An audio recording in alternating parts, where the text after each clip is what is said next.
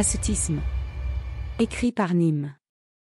Vous vous souvenez de la morale que j'ai proposée dans un article précédent que j'avais nommé Aristo-Archilochienne Big news les gars. Je lui ai trouvé un bien meilleur nom. J'utilise ici les guillemets car j'ai en fait volé ce nom à un inconnu par l'intermédiaire d'Azukashi officiant ici comme mon petit oiseau bleu laissant traîner ses oreilles. En fait, je vis comme un moine, tout en étant hyper productif au taf tu vois. Je suis à la fois un ascète et un ascète.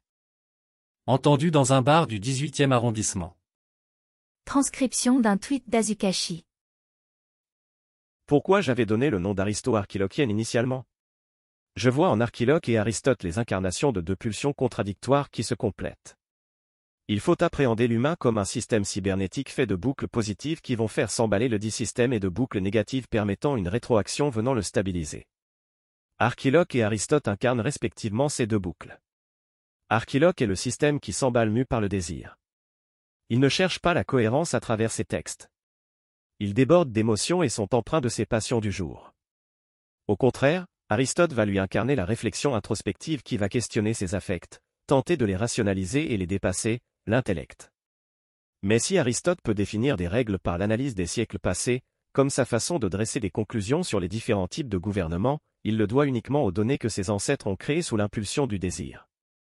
Ainsi, les deux, ensemble, constituent un système d'apprentissage.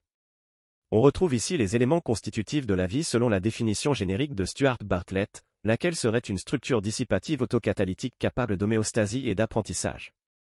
Seulement, d'autres entités entrent dans cette définition. Une société humaine, par exemple, est une structure dissipative autocatalytique puisqu'elle va spontanément se former sous l'impulsion des individus qui la composent, elle va faire preuve d'homéostasie en cherchant à persévérer dans son être, démontre une forme d'apprentissage en augmentant ses connaissances par divers biais. La biosphère est elle aussi une structure dissipative et certains chercheurs se demandent sérieusement si on ne peut pas lui attribuer une forme d'intelligence quand d'autres trouvent des ressemblances troublantes entre l'univers et les systèmes d'apprentissage. Il se pourrait donc qu'avec cette définition, Stuart Bartlett ait mis le doigt sur un concept dépassant la simple définition de la vie telle qu'on l'imagine aujourd'hui. La vie est un système cybernétique collectivement autocatalytique qui maximise la dissipation d'énergie. Pour rappel, la cybernétique est un domaine interdisciplinaire créé par Norbert Wiener qui étudie les systèmes et la manière dont ils sont régulés. Mais le système cybernétique ne fait pas que réguler, en réalité. Il n'est pas seulement conservateur, mais productif. Un système cybernétique fait donc, par nature, preuve à la fois d'homéostasie et d'apprentissage. Il est un système qui va construire l'information.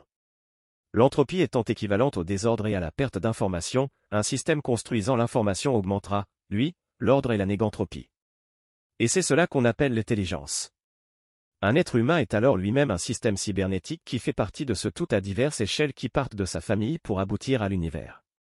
Le système global va chercher à maximiser une valeur, la dissipation d'énergie, et les systèmes locaux vont optimiser des valeurs secondaires qui seront toujours, in fine, au service du système principal. Par exemple, un humain va chercher à maximiser la libération de dopamine car elle constitue le système de récompense produit par notre cerveau. Cette dernière va s'activer principalement pour cinq choses, manger, avoir des rapports sexuels, dominer nos semblables, capter le plus d'informations possible et faire le moins d'efforts possible. La maximisation d'importation d'informations pour un effort minime, c'est l'optimisation de la dissipation d'énergie grâce à l'intelligence. Et la dopamine adore la nouveauté.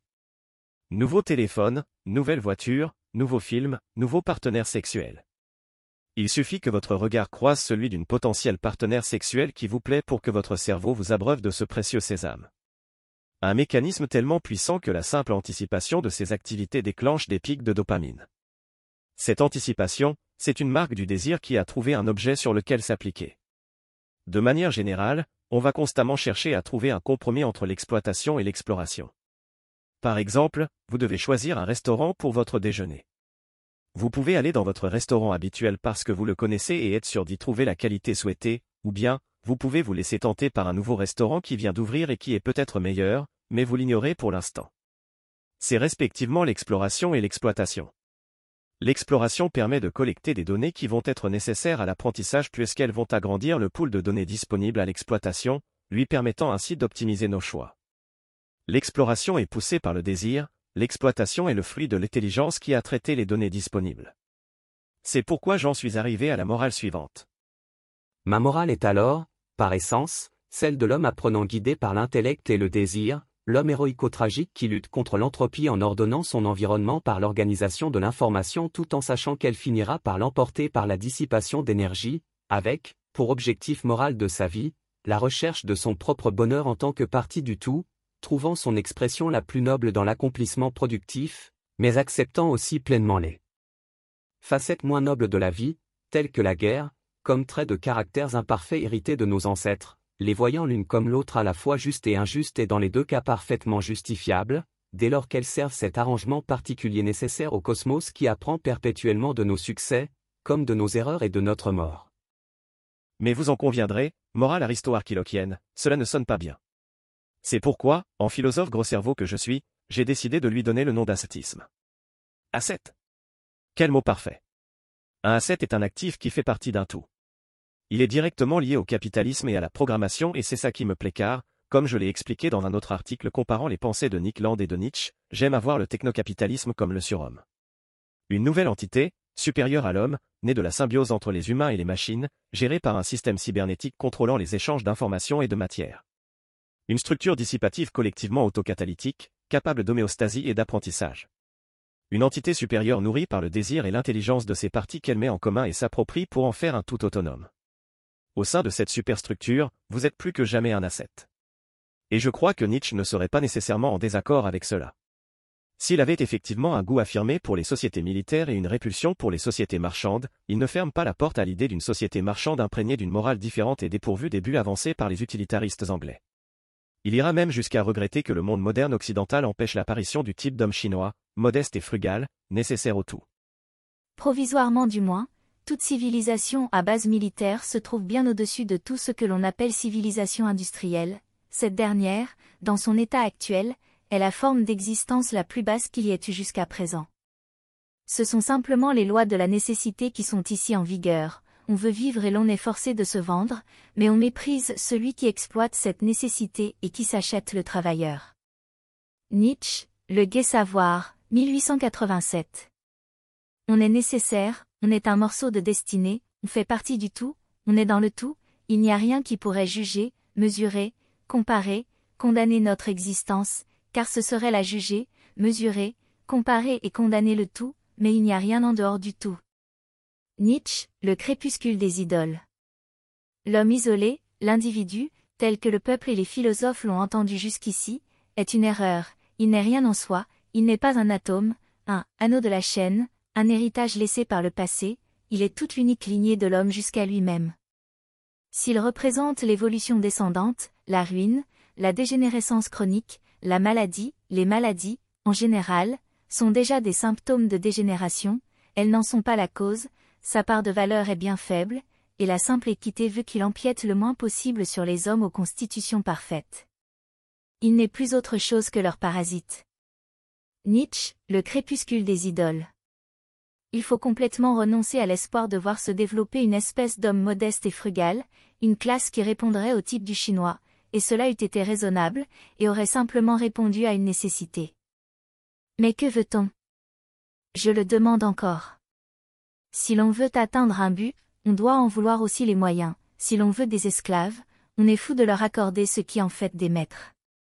Nietzsche, le crépuscule des idoles. Il finira d'ailleurs appelé au nivellement général des Européens afin qu'une poignée d'entre eux s'élève vers des sommets jamais atteints. C'est exactement ce qu'il se passe dans un système thermodynamique ouvert où les inégalités augmentent de façon exponentielle. Cependant, Nietzsche commet ici une bévue, il n'y a pas besoin que les premiers descendent pour que les autres montent. Les seconds montent simplement plus vite. C'est pourquoi, être un asset ne veut pas dire faire partie d'un troupeau où chacun vaut l'autre. Un système où chacun serait parfaitement égal et tout homogénéisé aurait atteint son entropie. C'est justement parce qu'une structure dissipative est un système ouvert que la hiérarchie y est la norme.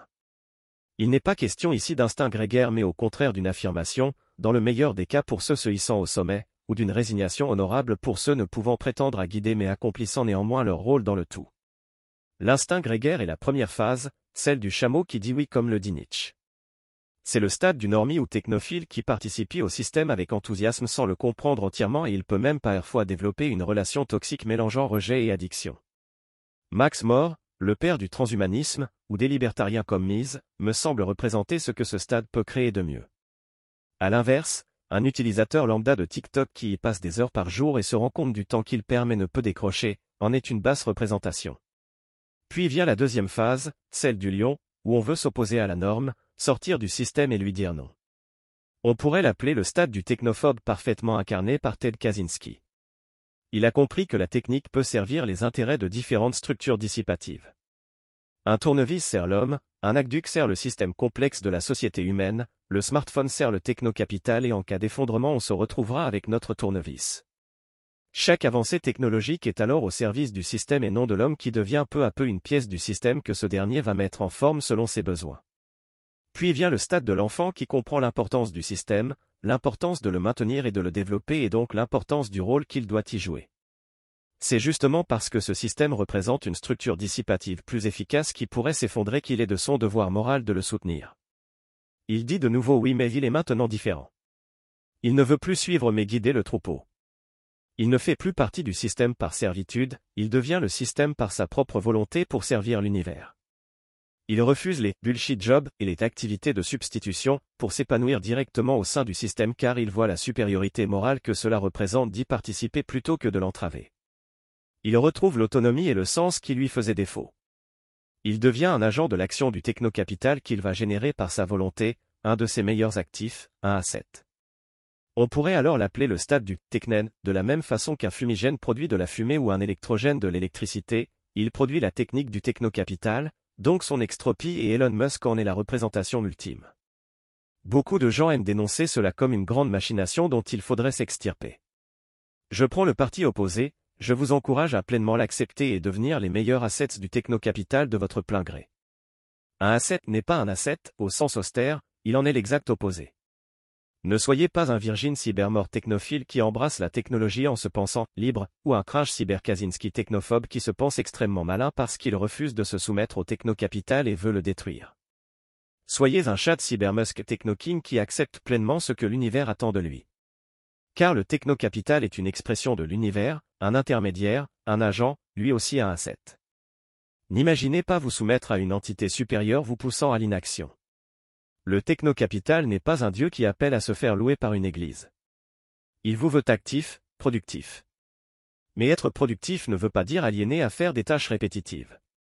Le technocapital vous veut créatif car vous faites partie de son système d'apprentissage. Embrassez le désir de production et de reproduction. Il ne faut pas réfléchir, bosser à fond et faire des gamins. Cet audio vous a plu? Abonnez-vous à notre chaîne afin de recevoir tout notre contenu et soutenez-nous sur Tipeee, le lien est dans la description.